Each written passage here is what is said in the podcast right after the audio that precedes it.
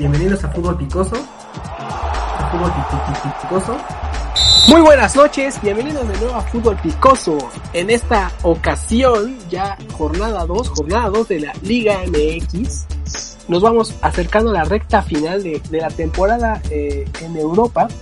Ya, ya vamos a empezar con la Champions.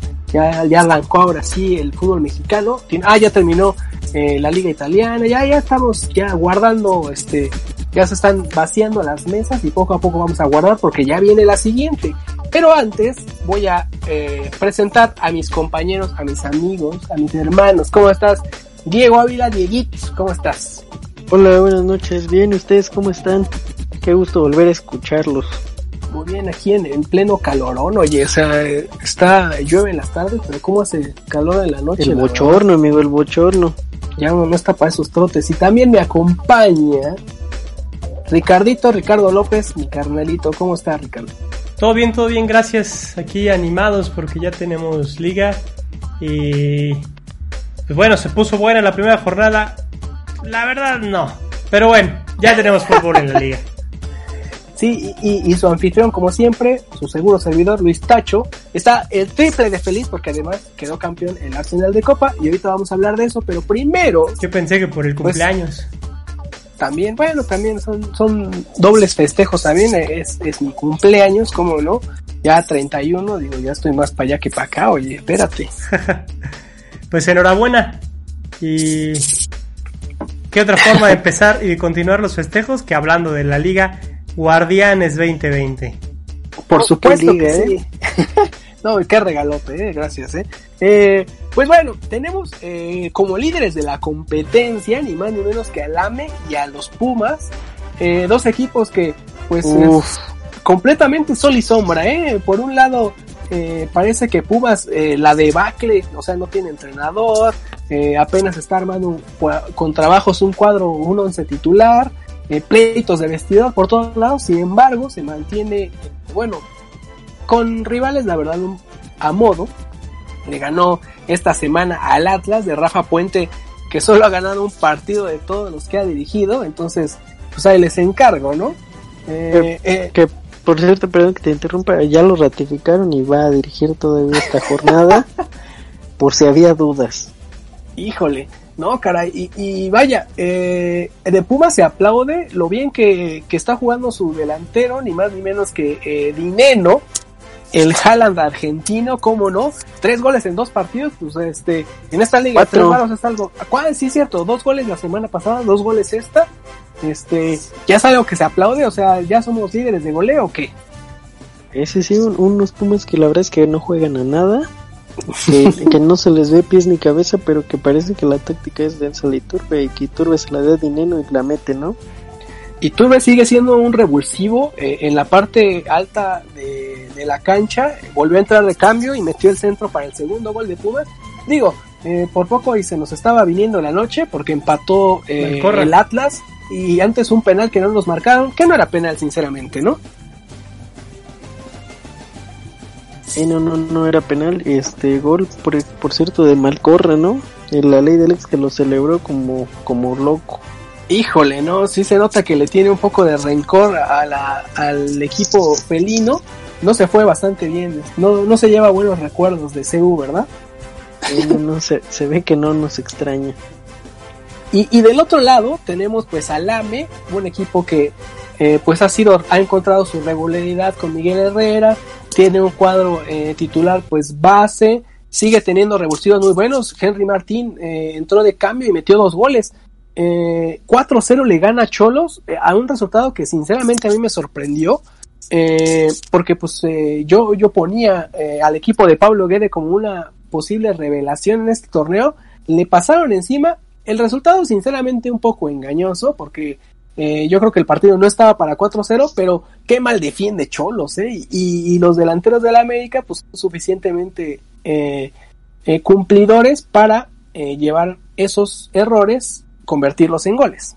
En particular, sí, Henry Martin, perdón, perdón, Dieguito, que no, adelante, adelante. solo logró jugar, eh, me parece que 22 minutos, y con eso le alcanzó para meter dos goles y y demostrarle a Viñas que hay competencia, ¿eh? porque todo el mundo estábamos aplaudiendo lo que estaba haciendo el uruguayo, eh, pero el, el Hulk mexicano, Henry Martín, Oh, hijo. se aventó Ay, dos hijo. golazos. Me refiero por el físico, ¿eh? me refiero a Bruce Banner, no a, al, al brasileño.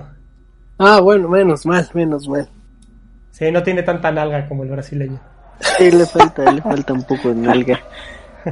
El, el- el tal Maraviñas eh, está teniendo, eh, pues sí, competencia eh, eh, en la delantera y pues eh, no conforme con eso, este, este fin de semana también se hizo oficial la llegada de ahora un paraguayo con el que van a reforzar eh, la parte alta, eh, Sergio Díaz. Ojito, estaba en la órbita del Real Madrid y pues Es viene a la América. Real Madrid. Ah, es propiedad del Real Madrid. Sí, estaba cedido y ahora lo vuelven a ceder al AME. Yo pensé que era compra, entonces es sesión. Sí, sí, sí, es sesión.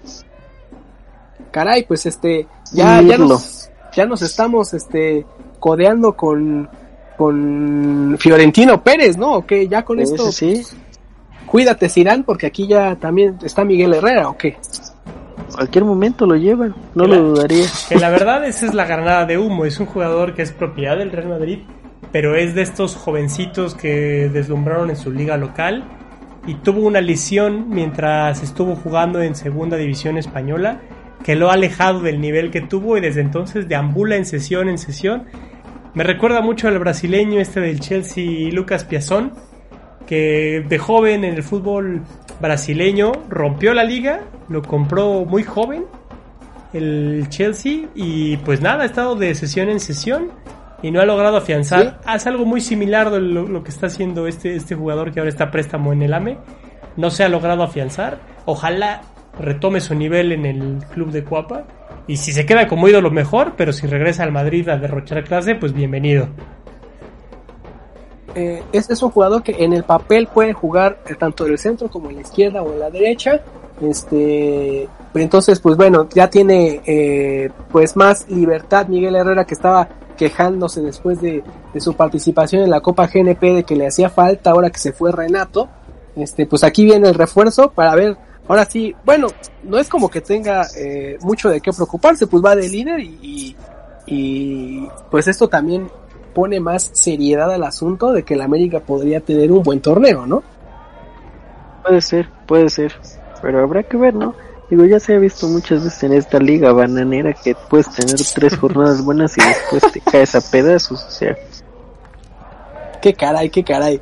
Eh, eh, el, después de, de las dos eh, victorias, tanto de América como de Pumas, que siguen de líderes, eh, pues el Puebla eh, empató a uno contra el Cruz Azul en un partido en el que por poco se lleva la victoria, ¿eh? Orbelán eh, anotó el gol del empate al minuto 88. Casi se acaba la racha de partidos invictos. ¿De quién? Un ¿Del partido Puebla? horrible, la verdad, ¿eh? Sí, la verdad un partido que el, el Puebla me parece que fue pieza brava para el Cruz Azul, se le complicó, pero vino la expulsión, bueno, al final, eso no fue determinante, pero sí la baja de juego de los camoteros, como que para el segundo tiempo empezó a ceder demasiado el balón, para por ahí del minuto 60, 70, empezó a dejar muchísimo al Cruz Azul jugar, eh, y olía el empate, vino una pincelada de Orbelán, eh, que la metió al ángulo una media vuelta, si no recuerdo mal, y ya Sí, estaba ahí. de esquina. Exacto, ya estaban ahí saboreando la victoria porque Puebla terminó con uno, pero con uno menos, perdón, y no, no fue suficiente. Repartieron puntos. Lo que también habla bien de, de- de un equipo que no sabe jugar sin el cabecita. Recordemos que no jugó por eh, estaba suspendido en el partido pasado que terminó expulsado. Este ni ni Calaglio ni Santi Jiménez pudieron hacer eh, pues ponerle peligro ahí a un arco que bueno tuvieron un par de jugadas de peligro, pero cuando tienes un portero uno de los mejores de la liga, si no es que el mejor, eh, como es Viconis, caray, pues necesitas un poquito más, ¿no? Sí, partidazo de Viconis. Creo que dentro de lo rescatable que tiene el bloque de Puebla, que si bien no tiene nombres deslumbrantes, ha jugado nada mal y Viconis es la joya en ese equipo, me parece. Eh, otro otro que, ganó su partido anterior con, con, bastante autoridad y esta semana empató, se tuvo que conformar con un punto, fue Tigres, eh, que se afianza en cuarto lugar de la tabla. Eh, también al final empató el Pachuca, un Pachuca que no traía nada también. Caray, y eso que era local, Tigres pues va a tener que empezar a echar mano de sus de pues de sus refuerzos trajeron a Leo Fernández y sigue sin jugar, lo cual me llama mucho la atención porque pues fue uno de los mejores delanteros del torneo pasado y parece que nada más lo trajeron para desarmar al Toluca, no tanto para armarse porque sigue jugando igual Tigres. Como el Barcelona, ¿no? Cuando se llevó a Rightway, así nos llevamos a Leo Fernández. Parece que fue nada más para para pues sí desarmar a, los rivales. Eh, de igual forma otra ley del ex Sosa fue el que hizo el empate para Pachuca que venía, bueno, no recientemente, pero venía de unos torneos con, con los Tigres. En, en efecto, eh, también eh, el otro otro eh, equipo que prosigue, bueno, esta vez ganó la victoria en el partido más aburrido de toda la jornada, que fue la vida. el de anoche de León contra Monterrey. Caray, eh, un gol al final de, en primera, eh, con la cancha bastante maltratada de León, que de hecho fue una constante en varios de los partidos, eh, en el de Puebla también, un partido horrible, no se podía jugar bien al fútbol, podía correr la bola, y en el de ayer, digo, nos echaron una pastilla para dormir, sinceramente yo me quedé dormido, y ya al final, pues, resultó que una pincelada del Chapito Montes eh, le dio la victoria a León 1 a 0. En uno eh, la sale.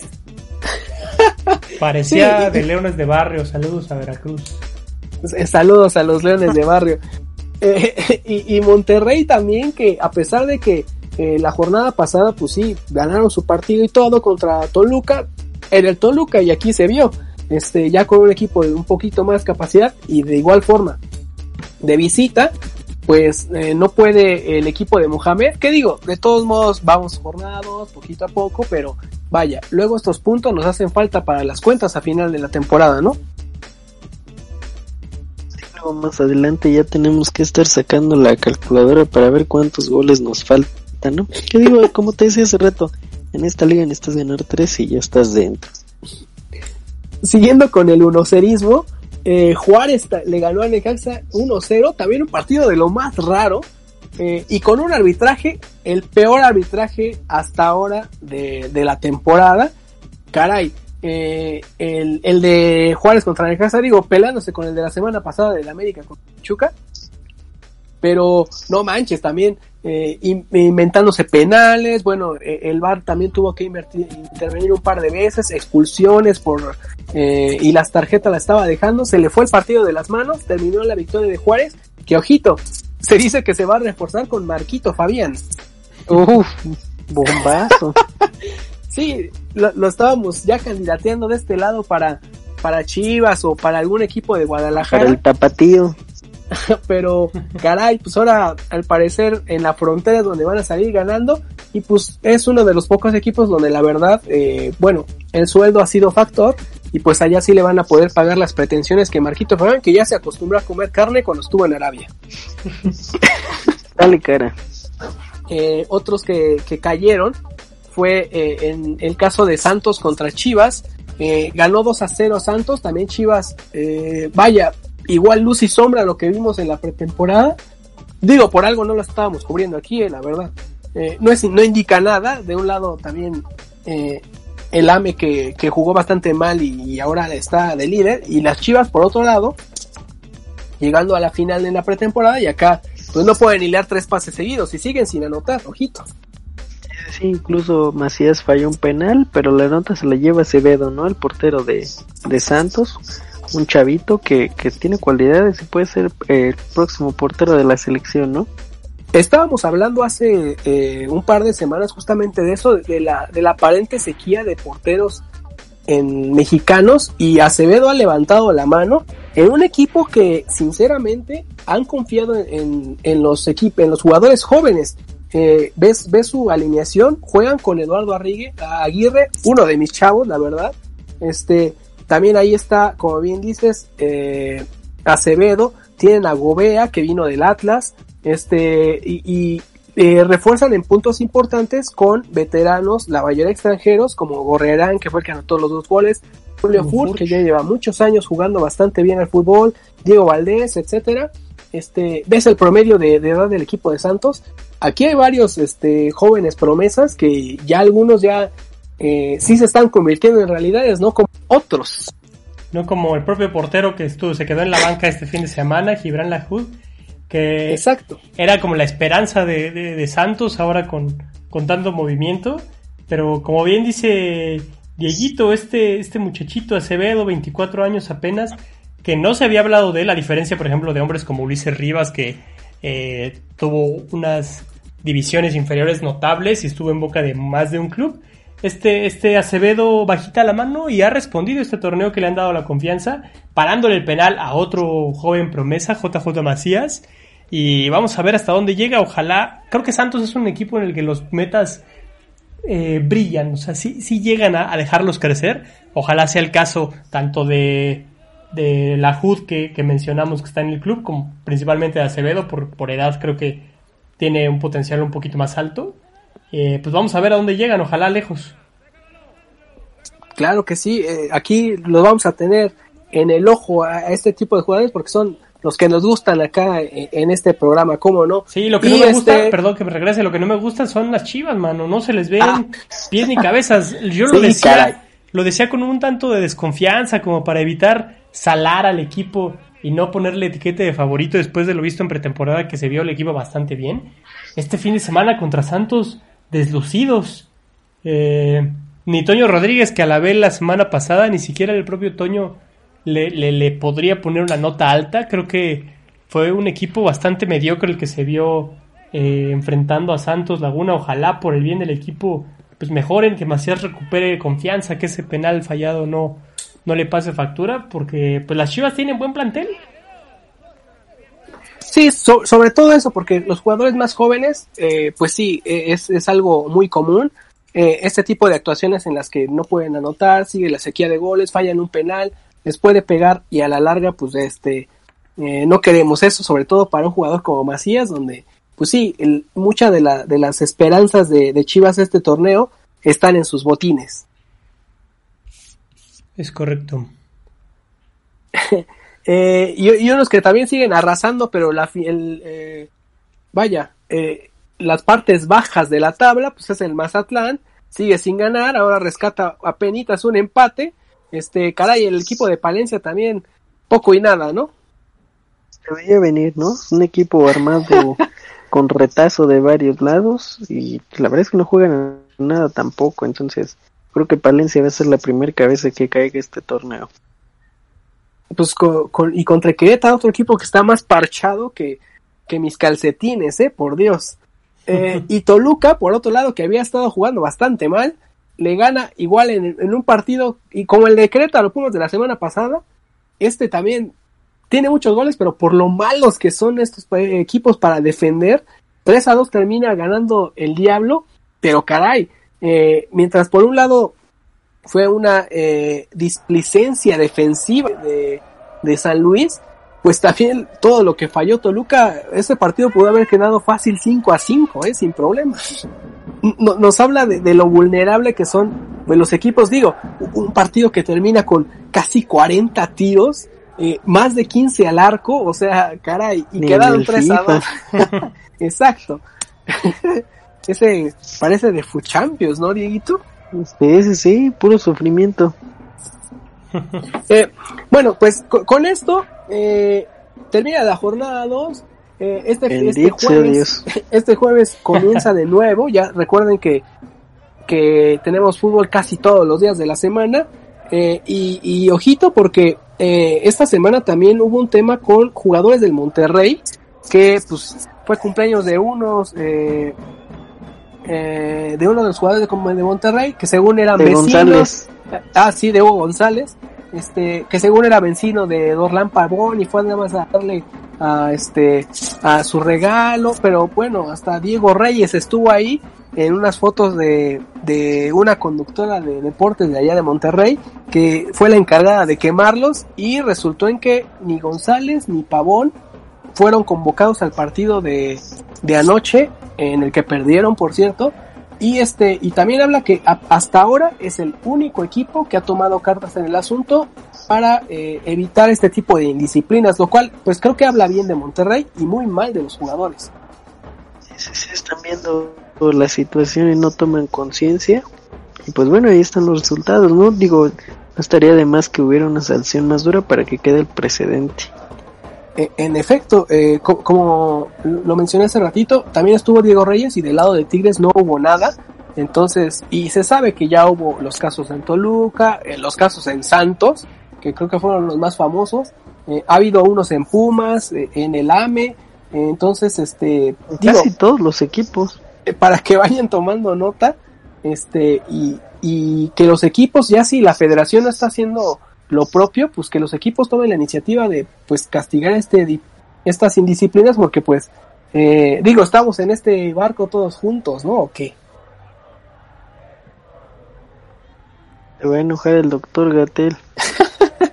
eh, no todas son malas noticias. Eh, también se hizo oficial esta, eh, bueno, la semana pasada, eh, el fichaje de, que ya habíamos adelantado en este programa. Eugenio Pisuto se fue a Lille de Francia eh, caray, yo la verdad pensaba que, era algo que, Pachuca iba a tratar de tener para sacar ahí una tajada, pero al parecer sí, sí hubo un acuerdo también monetario, va a pagar los derechos de formación, es, es una cuota muy común en Europa, que aquí en México la verdad es muy poco utilizada, pero vaya, con eso pues ya el jugador cumple su sueño de ir a Francia, el equipo pues saca su tajada y pues tenemos otro mexicano eh, jugando en Europa, en este caso Pisuto.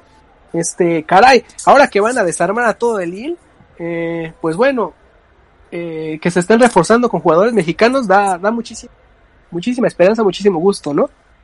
Ese sí, de hecho están eh, perdiendo algunas piezas, pero también llegó Burak Yilmaz, un turco que jugó en el Galatasaray. Sí. Entonces tratan de, armarse un poco. Igual sonaba mucho que Pisuto podría salir cedido al Boavista de Portugal, habrá que ver qué pasa. Pero de momento, pues ahorita ya fue presentado. El número 15 creo que es el dorsal que va a ocupar. Ah, entonces es posible que, que pues esté ahí eh, peleando por titularidad, ¿no? ¿O qué? Eh, oportunidades tiene, ¿no? Creo que la plantilla también no es tan vasta y se han caracterizado por estar eh, sacando talento de, jóvenes promesas. Ojito que ahí este todavía está jugando eh, Renato Sánchez, va a llegar eh, Nico Gaitán, entonces este digo no no es un equipo que, que si bien Francia es es una liga en la que el Paris Saint Germain cada año parece que va a ser el campeón, fue campeón de Copa apenas el fin de semana. Este, bueno, e, este tipo de equipos como el Lille, como el Lyon, el Marsella, este, son los que más, eh, pues ahí compiten. Entonces, pues al menos se va a uno de los más representativos y que a últimos años ha, logrado colarse a, competiciones europeas, que creo que es eh, eh, la vitrina que busca Pisuto para en su momento poder brincar a, un equipo de, de, más categoría. Digo, no porque Lille no lo sea, sino pues, este, pues es lo que se desea para, para cuando vas a, este tipo de equipos que es más bien para formarte, ¿no? Claro, la verdad sí, llega un equipo en el que tiene todo para crecer, de hecho se convierte en el mediocampista más joven de la plantilla con solo 18 años cumplidos. Entonces yo creo que el potencial es evidente y esa plantilla le puede este, ofrecer la vitrina que quiere. Recordemos mucho a Renato Sánchez. Eh, Exacto. Explotó en un año, lo compraron, lo tasaron, todo el mundo lo quería no rindió, regresó a Lille y está recuperando su nivel. La temporada pasada la hizo bastante bien. Entonces es probable que este crecimiento como lo sufrió el, joven portugués, eh, a la larga también le pase al mexicano y a ver si, si se coloca en un club eh, pues mejor y con aspiraciones un poquito más serias en, en cuanto a títulos locales y continentales. Sobre todo eso, sobre todo eso. Eh, y, bueno, y del otro lado también, este, de la moneda, tenemos al Cubo Torres, flamante nuevo fichaje del Atlanta United en la MLS, equipo que por cierto ya, ya, ya está descalificado del, torneo MLS is back. Eh, destituyeron a Frank de Boer y ahora también resulta que se quieren llevar a, Javier Aguirre, digo, anda sin chamba. Y, y, también se dice que están sondeando a Bucetich, ¿eh? entonces es posible que el Atlanta United sí o sí va a tener un técnico mexicano para la siguiente temporada. ya si hay dinero para costear su fichaje, ¿no? Además, no dejemos de lado, eh, el Cubo Torres se va con, en dos años que estuvo en Cholos, cinco goles. Vaya número. Y, y creo que como tres de esos fueron a Cruz Azul, ¿no? Además. sí, exactamente. Esas son las cifras de nuestro goleador. Caray, eh, otro, otro, eh, bueno, exjugador, pero ahora eh, va a incursionar en la dirección técnica, es Rafa Márquez. Se va a entrenar eh, un equipo de, pues, digamos, universitario. Es una, es una sociedad deportiva que no es muy común aquí en México, pero en Europa sí. Es una universidad de, en la Universidad de Alcalá. Tiene su propio equipo. Está jugando en la tercera división española. Y este, eh, Rafa Márquez va a incursionar como director técnico. Aquí no lo armó de directivo con el Atlas, pero pues allá pues a ver si de técnico sí la arma. Eh, digo, Rafa Márquez eh, ha, ha, incursionado en varios ámbitos del fútbol, pero bueno, a ver ahora si sí le atina, ¿no? Porque pues de, de directivo, pues como que no la armó. Sí, le abren, sí. le abren las puertas en un, Decía que le abren las puertas en un fútbol en el que le tienen mucha estima. Creo que el legado que dejó en España es vasto, es grande por, por la carrera que logró hacer con el Barcelona. Y está bien, me parece que, que está bien que, que, empiece en un en una división inferior para que, que haga un proceso como se debe. Eh, me urge ya que lleguen estas, estas nuevas generaciones de técnicos como los Xavi, como los Rafa, que fueron jugadores que la verdad técnicamente ofrecían mucho, entonces su entendimiento del juego es importante. Ya lo vimos con Zidane, lo hemos visto con Lampard, con Arteta ahora que fue campeón, con Solskjaer, eh, personas que nos tocó ver jugar y que su entendimiento del fútbol era, creo, algo que puede romper con este, este ritmo de, técnicos que está bien renovar de vez en cuando.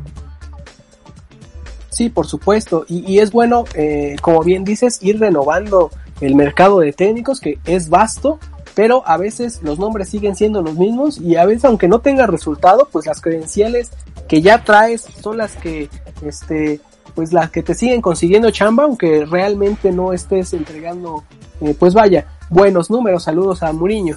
Este ya eh, dejemos eh, la liga bananera de tres varos ya que este em empezaste a hablar de Arteta. ¿Por qué no nos vamos a la final de la Copa FA en la que estoy yo eh, todavía por las nubes. Vimos la final, una final bastante intensa, eh, a pesar de que se jugó sin público, pero vaya, el Arsenal se volvió a coronar, es su cuarta Copa FA en siete años. Eh, históricamente es el equipo que más veces ha ganado este torneo, que es el torneo más viejo de todo el mundo. Eh, habla bien del trabajo de Ateta, habla bien de cómo juega eh, el Arsenal y también a Lampard cuando se fue Pulisic, se le acabó el partido, ¿eh? se le fue el equipo. ¿Cómo viste el partido, Ricardito? Eh, justo, acabas de dar con, con, ello, me parece que sí, fue un partido bravo, estaba bueno, yo creo que el Chelsea pudo dar más de sí. Lo triste y lo que, pues al final para mí es el, el momento cumbre del partido, es la salida de, del estadounidense, el mejor futbolista de la CONCACAF y a mi parecer él y Aubameyang eran los mejores futbolistas en ese campo de juego, ¿eh? Eh, tristemente al salir él pierde muchísimo potencial ofensivo el equipo de Frankie Lampard, que la verdad salió un cuadro eh, pues con, con, ciertas dudas, ¿eh? me parece que no salir con Kanté eh, con un mediocampo de solo dos pivotes que ninguno tiene 100% capacidades defensivas como el francés con Jorginho y Kovacic. Creo que por ahí regaló mucho. Mason Mount, que es un jugador que en lo particular me encanta, se me hace un gran jugador, pero este partido lo estuvo jugando un poquito escorado por derecha y no lució como en otras ocasiones en las que juega un poquito más al centro. Eh, Rudiger y Kurt Zouma de noche, como casi siempre, no sé, muchas dudas el Chelsea. Y a pesar de que estoy dando estas notas en lo particular no muy favorables, se veía sólido a la ofensiva con Pulisic. Sin él, su jugador más brillante, eh, pues cayó el equipo. Giroud se avienta una asistencia de taquito bastante buena. Eh, pero pues no le alcanzó, la verdad al Chelsea no le alcanzó. Creo que, como ya lo dije, sin su pieza más brillante, vino a menos y aprovecharon los espacios el, equipo de Arteta de la mano de, de y Nicolás Pepe, que salían a toda velocidad por las bandas, y pues sacaron ahí el título para los suyos.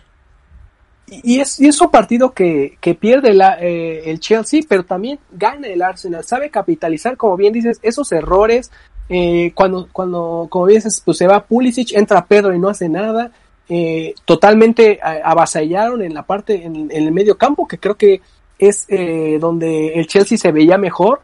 y también, y adelante, Auba, Pepe, la cassette un poco menos, pero supieron leer muy bien en las carencias, Marcos Alonso y Rhys James nunca bajaban, entonces pues Pepe y Auba tenían todo hacia adelante, Bellerín también jugó un muy buen partido, este, también lo, lo que hace Arteta con este equipo que, que pues yo lo mencioné en episodios anteriores, o sea, eh, perdía contra este tipo de partidos, era los que perdía, eh, digo ya, eh, de siendo aficionado de Arsenal desde hace muchos años, pues ya, ya me las Sanborns, pero caray, este, da mucho gusto ver cómo ha cambiado eh, la forma de jugar. Los defensas eh, ya no ya no juegan de frente a su arco, que es lo que más les duele. Eh, de hecho, lo platicábamos en el partido, Ricardito. no sé si recuerdas que estábamos hablando justamente de, lo mal que defendían de frente al marco, estar recorriendo hacia atrás. lo que Arteta ha hecho ha sido bajar un poco, perdón, subir un poco la línea de marca para no tener que estar presionando tan abajo, defendiendo tu propia área, eh, lo que hacen los laterales también, pone a Tierney en, la central para tener un, central rápido. Y al final eh, también te sirve para servir hacia adelante, es decir, eh, y, lo bueno y la verdad lo malo porque todavía no firma su renovación es que también te das cuenta como un jugador como Aubameyang, lo desequilibrante que él es, el peso específico que tiene en la cancha y cómo sabe capitalizar ese tipo de errores. Eh, el segundo gol eh, es una jugada que, repitieron tres veces hasta que le salió, entonces eh, pues también te habla de, la disciplina que juega ahora el Arsenal con Arteta. Creo que también hablas de un punto muy importante que, que, que no se había mencionado, la entrada de Kieran Tierney en la central le da muchísima cintura que esa central le hacía falta. La verdad, eh, Sócrates lo vimos incluso para levantar el trofeo. Es una piedra, creo que fue el que se le cayó. ahora, ahora imagínate corriendo de espaldas.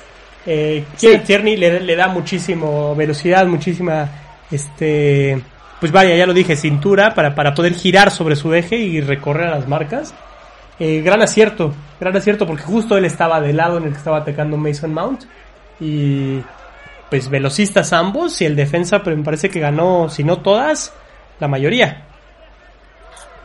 Y, y digo, de todos modos, eh, Tierney, su, su mayor aporte tendría que ser al ataque, así que ahí es para, para que pues ya busquemos un central de adeveras, pero vaya, lo que hace es, esa es la labor del técnico justamente, ¿no? Este, digo, a mí la verdad me caen muy gordos los, los técnicos que dicen, no es que no me dan el equipo que, que necesito, este es, ese es tu trabajo, mi rey. Entonces, eh, esto es lo que hace Arteta muy bien. Ve los recursos que tiene. Eh, puso a Maitland Niles en, la lateral y a Tierra y la pone en la central para, pues, poder hacer lo que necesitabas. Tienes a media central lesionada, entonces, y la otra media es David Luis y Holding, entonces, pues hay que... Sócrates. ah, bueno, y Sócrates que banqueó, exacto. Este, caray, eh, qué bueno, me da muchísimo gusto por, por mis Gunners, que con esto califican a Europa League, porque también, digo, eh, y lo mismo que decíamos eh, de, equipos eh, en otras competencias, también esto no, no es tapar el sol con un dedo, la verdad es que el Arsenal tiene mucho trabajo por hacer, eh, el nivel de competencia de la Premier ya se están quedando un poquito atrás, entonces hay que apretar un par de tuercas, porque si no también ya, ya ni hace, o sea, antes se, se, le criticaba mucho a Arsen Wenger de que de cuarto lugar no subía, pues ahora ya hay equipos que llegar a tercero ya es este como subir el trofeo, ¿no? Saludos a Marañao que vino vino. ya celebramos cualquier cosa, pero bueno, es lo que hay. Vámonos pues, entonces, eh, eh, bueno, termina la Serie A. Eh, fue la última fecha, ya tenemos a la Juve campeón, ya tenemos eh, al Atalanta eh, eh, con su récord de goles, llegó a 98, la mayor cantidad en casi 60 años. Eh, Ciro Immobile se queda con la bota de oro. Eh, Simone Inzaghi, el técnico del Atalanta, eh, se llevó el premio al mejor técnico de la liga. Merecidísimo. Y ¿no? tenemos al MVP, eh, claro que sí. No, lo que hace el Atalanta también, eh, si bien fue eh, eh, una temporada de altas y bajas, creo que fue el, el equipo que mejor fútbol, y lo hemos mencionado muchas veces, es el equipo que mejor está jugando actualmente, a pesar de que los trofeos no, no han llegado, pero vaya, ojita porque todavía estamos en Champions. Eh, creo que no están de su lado las posibilidades. El sorteo les cayó bastante mal. Pero da gusto verlos. La verdad, eh, son de esos clubes que temporada por temporada nos ofrecen espectáculos. Ya vimos el Ajax el año pasado, el Tottenham hace dos. Entonces, eh, pues qué bueno, qué bueno que sigan a un nivel y, y merecidísimo este, este reconocimiento al técnico porque si bien lo hablamos el otro día de que la línea ofensiva que notó más de 100 goles esta temporada eh, pues es de aplaudir pues la, la, la, labor que hizo perdón no llegó a los 100 goles quedó en 98 eh, la labor del técnico también es eh, de nota alta. Los jugadores que se llevaron los premios de la Serie A fue eh, Chesney como mejor portero, Stefan Debris del Inter como mejor defensa, el Papu Gómez del Atalanta como el mejor medio, este, el mejor eh, novato fue Dejan Kulusevski eh, de Parma y el mejor delantero pues eh, Cyril Mobile. Eh, estos fueron, ah, y el MVP, perdón, de toda la temporada fue Paulo eh, perdón, Dybala, CR7 pues no se le ve, eh, No figuró. No figuró. pues también ya, ya va, ya va de a, a la joya, ¿no? Es, sí, ya parece que le va cediendo la estafeta y, y gran temporada de Dybala, ¿no? Que al principio dudaban de hecho si iba a seguir en el equipo y ahora se confirma como, un futuro líder, ¿no? Y, y, y lo que estábamos de hecho platicando an- eh, antes de empezar eh, la grabación, eh, otro relajo en el que se mete con T, se vuelve a pelar con la directiva, caray, entrega resultados a este señor, pero cómo es problemático, ¿no, Dieguito? Ese sí, ya habíamos comentado que parece que se pelea con medio mundo a donde llega. Mourinho 2.0, ¿no? Destruyendo vestidores. Sí, caray. Este, en esta ocasión, eh, lo malo es que ya tiene armado medio equipo. eh, hizo oficial la compra de Alexis, también este 15 millones nada más, pero bueno, también el sueldazo que estaba cobrando, que United seguía pagando, por cierto. Entonces, pues creo que no, no es tanta pérdida de ese lado. Va a traer a Hakimi, eh, ya está pidiendo eh, a Sandro Tonali también, entonces pues si siguen con este relajo, eh, dicen que van a, platicar su continuidad después del partido contra el Getafe esta semana en la Europa League. Y ya se habla de que Massimiliano Allegri va a llegar en caso de que pues no se arregle con Conte. Entonces pues bueno eh, yo creo que el Inter no lo hizo tan mal este año como para pues que no le tengan fe al técnico a lo mejor también tiene más que ver con el carácter de, de Conte ¿no Ricardito? Sí, sabemos que es un técnico eh, de armas tomar.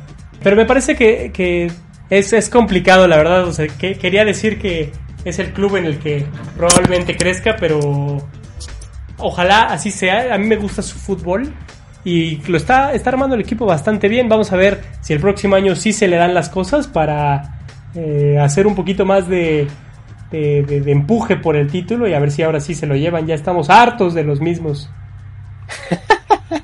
Sí, terminó entonces el fútbol en Italia, así que eh, y terminamos la, la vuelta en Europa. Vámonos pues entonces a la Champions League. Ya hablamos de Iker. regresa-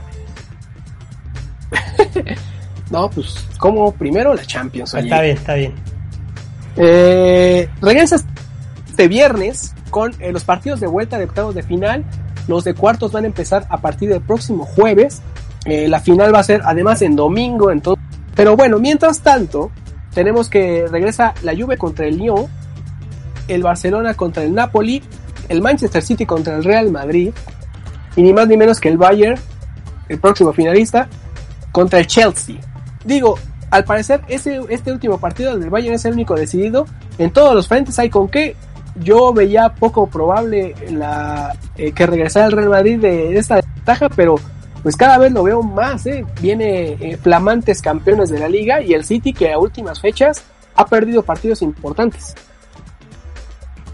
Sí, la verdad, el, el Madrid elevó mucho el nivel comparado a, la fecha en la que se jugó el primer partido de esta eliminatoria, en el que si bien no fue mucho menos que el City, el City fue más determinante. En ese momento Kevin De Bruyne, eh, Bernardo Silva estaban ambos en un estado de gracia plena, estaban jugando un fútbol magnífico. Eh, y pues se notó, o sea, ellos dos fueron los artífices de, la debacle del Madrid en ese partido de ida. Pero ahora me parece que la moneda está del otro lado. El Madrid es quien tiene el, fútbol en los pies, el que tiene eh, como que jugadores en el mejor momento. Karim Benzema, no me voy a cansar de alabarlo en cada episodio de Fútbol Picoso. Eh, entonces yo creo que él junto con el medio campo, eh, Casemiro ahora tiene lo que no tuvo en ese entonces, que es el, completo dueño de, ese pivote defensivo. Eh, yo creo que la verdad el, Madrid ahora tiene, pues no sé, un 60, 65% eh, las, a, favor la, la, la llave, me atrevería a decir. Pero pues vamos a ver, sabemos que no se trata de estadísticas, sino se trata de qué pasa en 90 minutos. Recordemos que ellos tienen que remontar el gol de visita porque el partido anterior fue en el Santiago Bernabéu y recibieron dos. Entonces... Tiene que meter dos goles, exactamente. De hecho, eso era lo que, lo que iba a, aportar. Tienen que ganar por dos goles, entonces no, no va a ser, este, digo, un paseo en el parque, pero como bien dices, creo que el Real Madrid eh, no es el mismo que, que, ya vimos jugar eh, el partido de ida. Viene más enrachado, eh, viene invicto después del parón entonces, eh, y también, a pesar de que no va a contar con Sergio Ramos, pues bueno, ya la defensa también, pues a pesar de que, bueno, Militao, Barán, este, Nacho, ah, pasan aceite cuando juegan, pero vaya, han demostrado en múltiples ocasiones que pueden ser determinantes para este tipo de partidos con mucha presión. Y también bueno, que de repente también eh, se acordó cómo se juega el fútbol y retomó su nivel y anda, anda muy bien. Creo que también es un seguro para ello. Eh, en efecto, eh, también tenemos el partido de la Juve contra el Lyon. los franceses llevan la delantera, pero vaya, también Lyon es probable que le pegue, vaya, que, la liga francesa se haya cancelado. jugaron la final de Copa. Eh, de la Coupe de la Ligue, perdón, en la que pierden en penales. Entonces, no es lo mismo jugar un torneo medio de pretemporada que ya jugar la Champions contra un equipazo que es la Juventus que también pues viene, a pesar de que también perdió el fin de semana contra la Roma, digo, su plantel es vasto. Y tienen a CR7, el factor Cristiano Ronaldo no se puede olvidar. Pues sí, Mr. Champions. Champions. Que, que el otro dato del Olympique estuvo jugando amistosos durante este mes, desde el día 4 y solo perdió un partido contra el Rangers escocés por 2-0. Los otros cuatro que jugó los ganó. Eh, entonces, si bien no vienen fríos de actividad cero, ya estuvieron este mes jugando justo anticipando este partido con, contra la Juve. Aún así no creo que sea suficiente. Yo creo que el Olympique, eh, justo a él le toca estar en el, lado eh, de los no favoritos. Pero pues ya lo vimos en el partido de ida, no fueron a dar una obra de arte de cátedra de fútbol, fueron a aguantar y a buscar su oportunidad y lo lograron. Entonces no los demos por muertos, pero yo creo que aquí sí la Juve tiene más potencial, viene más fresco y tiene a Mr. Champions. Además jugando de visita es, eh, lo puedo firmar, van a salir a jugar media hora y después a meter el tu camión, eh, ojito. Y el partido del Morbo el sábado, ni más ni menos que eh, se juega la, la, ronda preliminar de la Champions. El Tre Fiori de San Marino se enfrenta contra el Linfield FC de Irlanda del Norte. ¿Qué? Eh, ¿qué, opinas de este partido, Dieguito? No era ese del que íbamos a hablar, ¿no? No, no, no, de ese no. No, ah, mejor vamos a hablar del Mazatlán, si vamos a hablar de potencias de ese calibre. perdón, perdón, no, no, no. El partido del Moro es Barcelona contra el Napoli, ¿no? El Rino, que ya ganó a la Juventus la final de Copa, o sea que sabe jugarle a equipos bastante fuertes, va al Camp Nou contra un Barcelona que de a poco, ya sin Arthur, que no va a regresar, plagado de lesiones, con un, con un Messi que sinceramente va a la baja, caray, y se nota difícil para aquí que se tiene, que se le está yendo las ovejas Entonces, es posible que le den eh, el último clavo en el ataúd de Kike, que se tiene este sábado, ¿no? Sí, es su última oportunidad, ¿no? Si no saca un resultado factible, lo van a despedir. Caray, no, pues, sería eh, inhumano ya mantener eso. La verdad es que lo se tiene está para para los libros, para los manuales de qué es lo que no debes hacer. Y, y caray, el Barcelona a, puro corazón, si es que eh, se les antoca jugar también, ¿eh? porque lo hicieron en liga, eh, los partidos importantes donde tuvieron que sacar puntos no lo hicieron, y hasta el partido decisivo en el que Real Madrid se coronó en esa misma semana, eh, pues el Barcelona perdió. Entonces, pues ojito con eso. Y el otro partido que ya está prácticamente decidido, el Bayern que llega bastante cómodo, igual campeón de liga, contra un Chelsea que pues ya su motivación es que ya no hay nada más que perder, no se llevaron la liga, no se llevaron la copa, este, y Lampard pues ya sin Pulisic, sin Espiricueta, este, con Pedro lesionado también, tienen ahí por ahí un suspendido también, entonces cuatro, cuatro jugadores, se podría decir titulares, contra pues el Bayern que es una máquina de hacer goles, ¿no? Sí, creo que no hay mucho que aportar y tal probablemente el propio Frankie Lampard lo, lo sepa. Eh, la eliminatoria les quedó bastante complicada y se ve bravo, la verdad, digo, esas hermosas tardes de Champions League en la que se pueden dar esta clase de hazañas, estemos atentos, pero se ve realmente complicado. O sea, de los cuatro partidos que estamos analizando, me parece que este es el más, más complicado para, para el equipo que perdió la, la jornada previa.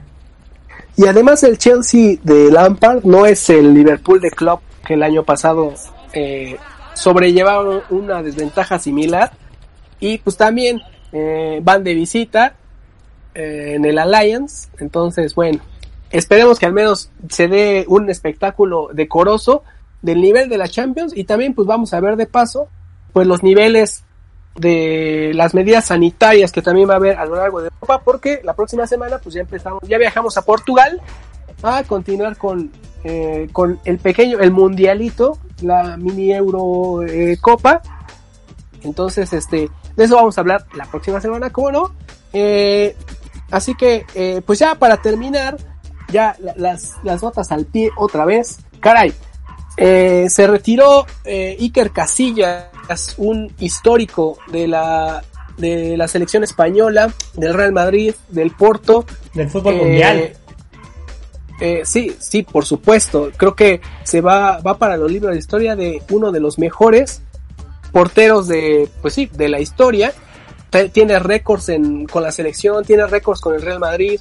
Si bien ya, eh, vaya, la forma en la que se retira, pues no, no es la, la, idónea. Se retira campeón de, la Taza de Portugal y de Liga. Pero bueno, ya deja los botines, deja los guantes. Eh, nos podríamos hacer, dedicarle un programa entero a todo lo que Iker Casillas hizo. Un morrito de 19 años, eh, empezó jugando la Champions. Entonces, caray, no, no me alcanzan los elogios. Toda una vida para un club que tristemente su, su etapa con el club merengue no cerró de la mejor manera como lo acabas de mencionar. Pero él llegó pues desde las infantiles, desde hacer carrera con, con el Madrid. Creo que tenía menos de 10 años cuando, cuando entró al Club Blanco.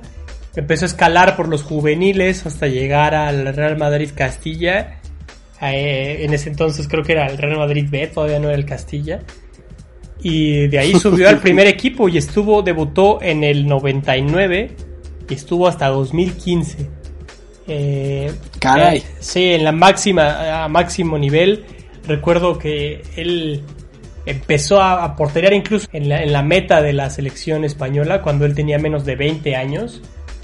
marcó una época, para mí sí fue el mejor arquero a finales de los 2000, empezando el 2010, eh, su nivel era bárbaro, los Galácticos, él tocó vivir todas estas épocas de los Galácticos, de, del Bosque y después los Galácticos de Muriño. Entonces, pues digo, una leyenda por completa. Como lo digo, salió por la puerta de atrás, pero se fue al, al Porto a retirar, a entrenar a Gudiño y a ganar unos cuantos títulos más. Sí, eh, aún, aún eh, eh, ya a su avanzada edad a la que llegó ya de 34 años al Porto, todavía fue campeón, todavía fue determinante en Portugal y este pues una condición médica lo mantuvo alejado de las canchas un rato, también se recuperó, todavía quiso eh, jugar un, par de partidos esta temporada, ya la verdad su, tiempo había pasado y, su condición también lo, lo, mantuvo alejado, pero de todos modos, como bien lo dice Ricardito, como lo dije anteriormente, la verdad es que al menos para esta generación yo creo que es el mejor portero que, que nos tocó ver, por ahí habrá quien, quien tenga argumentos para decir que Buffon, pero vaya, eh, hablando de eh, actuaciones junto con el palmarés, yo creo que Casillas se lo lleva de calle, este, se va un histórico eh, del fútbol mundial, cómo no. Y bueno, ya las notas al pie, ya para terminar, este, siempre sí se cayó la venta de Newcastle. Al final fueron muchas trabas las que le pusieron a los jeques, ya no les gustó y eh, pues retiraron su oferta, ahí van a tratar de todavía negociar, pero todo parece ser que esto ya, ya, ya se cayó. Entonces, si ahí querían ver el regreso de Santiago Muñez, pues van a tener que esperar al menos un par de años, ¿no? Porque pues fueron tres, eh, tres años lo que tuvieron ahí en negociaciones para que al final, pues ya, se acabó la magia. ¿Y ahora qué vamos a hacer con Gareth Bale? Ya, hasta tenía casa en Newcastle. Eh, eh, en fin, eh, bueno, y, ya lo último van a ser un par de fichajes que se hicieron oficiales del de, Manchester City. van a llegar Nathan Ake del Bournemouth, el recién descendido, del cual también ya habíamos hablado en episodios anteriores. Y también hicieron oficial la llegada de Ferran Torres del Valencia, 90 millones de euros entre estos dos jugadores. O sea, caray, no aprenden, ¿no? O sea, acaban de salir del relajo del TAS y ahí van otra vez. Que bueno, estos fichajes también medio se pagan solos con la venta de Sané, pero pues de todos modos, eh, digo, tienen, ya, ya les demostraron que no importa lo, lo, el fair play financiero para ellos no, no aplica, entonces pues ya se van a descoser. Eh, sí, sorprendente, ¿no? La cantidad de, de lo que están pagando por Nathan Ake. Ah, cuando hace poco pagaron 65 por la aporte, eh, me parece que no, no están escatimando, no están pensando en gastos, solamente quieren fichar y aprovecharse, como ya lo habíamos platicado el, episodio anterior, de estos equipos que están descendiendo y que están rematando sus jugadores.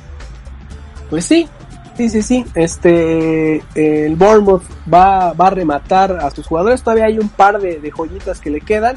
Eh, el Aston Villa también ya, ya están apuntando por Grealish. Eh, no, vamos a hablar de, también de Jadon Sancho, que eh, hasta que llegue Marañao para que él nos traiga, como no, toda la información completita. Además, todavía están cocinando eso. Entonces, este, yo creo que por esta noche podemos terminar aquí. Muchísimas gracias eh, por escucharnos, por llegar hasta acá. Muchísimas gracias, Dieguito. Gracias a ustedes, amigos. Cuídense mucho. Muchísimas gracias, Ricardito. Gracias siempre por tu gran apoyo en la producción, como no. No, hombre, gracias a todos como siempre por escucharnos y nos seguimos eh, escribiendo ahora en Facebook. Ahí sigan la, la quiniela, que no, no vamos a dar detalles en los programas para que estén atentos en Facebook. Y por pues, supuesto, no, además, además nos fue bastante mal, pero por supuesto ahí déjenos en sus comentarios su quiniela de esta semana y este y pues nada más para que se regoden de que, de que le atinan más que el fútbol picoso. Que no es cosa fácil, ¿eh? no, es cosa fácil, por supuesto que no. Ya, ya les dimos esta jornada de chance. Ya, ya nos vamos a poner serios. nos escuchamos la próxima semana. Su anfitrión, Luis Cacho. Que pasen buena noche. Hasta luego.